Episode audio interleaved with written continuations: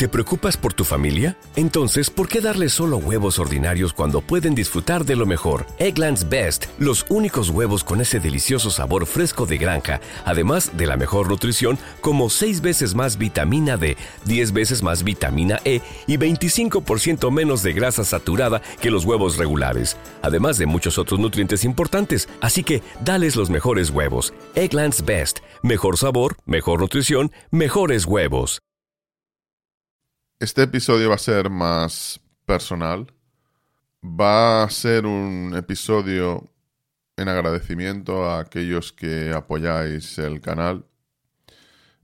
Y no voy a editarlo. No voy a editarlo porque me he quedado pensando, llevo días dándole vueltas al programa grabado con Plácido Domenech y con Javier Recuenco el episodio de Spurna 151, titulado El mundo nunca volverá a ser el mismo, la revolución de la inteligencia artificial.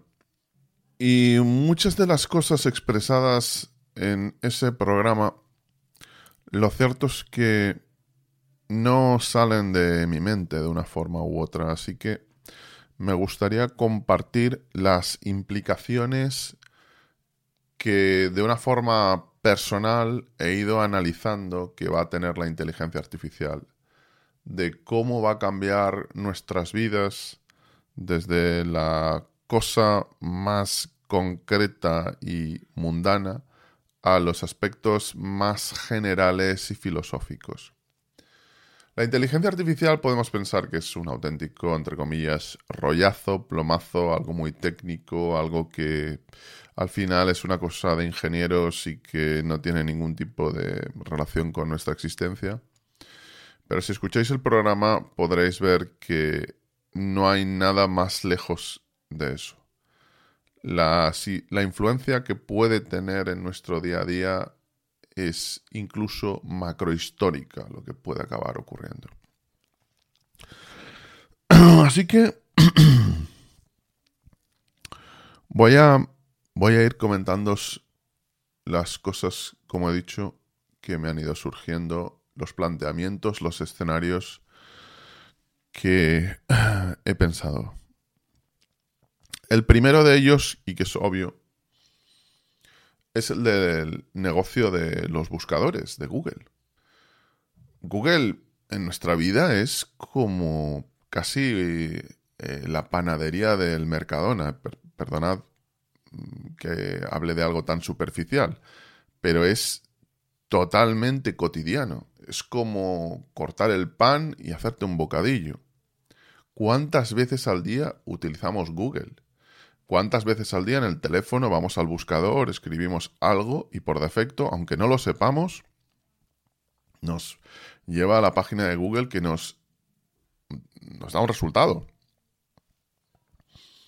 ¿Cuánta publicidad consumimos, porque Google ha establecido que cuando buscamos, por ejemplo, en mi caso, en los últimos meses que he estado buscando coches, cuando busco coches, luego si voy a una página de literatura, me aparecen banners, me aparecen anuncios de Renault, por ejemplo. ¿Cuánto condiciona nuestra vida? Incluso el contenido que consumimos. Porque cuando se sirve una búsqueda, yo he buscado algo, ahí hay un, una especie de trabajo humano, entre comillas, aunque sea mal pagado, de redactores de blogs, de redactores de páginas web más generalistas, de canales de YouTube, de podcast, etcétera, etcétera, que van siendo servidos. En el fondo, cuando buscas, lo que obtienes normalmente no es una respuesta, lo que obtienes es una serie de enlaces en, en los que quizá dentro está el huevo Kinder con el regalo que tú ibas buscando. Es cierto que en los últimos años Google ha ido implementando contestaciones específicas que están en la parte de arriba del buscador independientemente de los enlaces que hay abajo. Por ejemplo, si tú buscas cuál es la altura del Everest, antes te podría mostrar 4 o 5 enlaces, o 20, o 200, o 500. Normalmente solo vas a buscar los primeros. Pero ahora, antes de eso, verás un cartelito que te dice, el Everest tiene 8.848 o 18 metros o los que sean.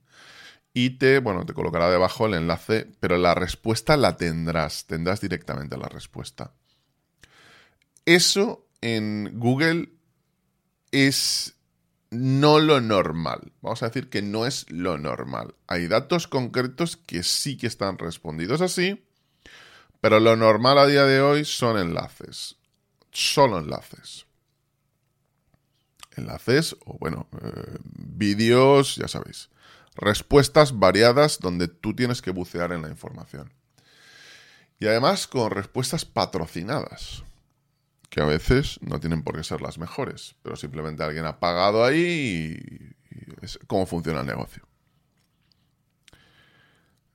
Si ChatGPT, la inteligencia artificial, acaba triunfando como yo creo que va a triunfar, y como creo que va a ocurrir no en el mundo del siglo XXIII, no en una especie de distopía, no en una especie de mundo de ciencia ficción, de Asimov, sino algo que vamos a ver, y cuando digo vamos a ver, incluso aquellos de vosotros que tengáis 55 años, creo que lo vais a ver también.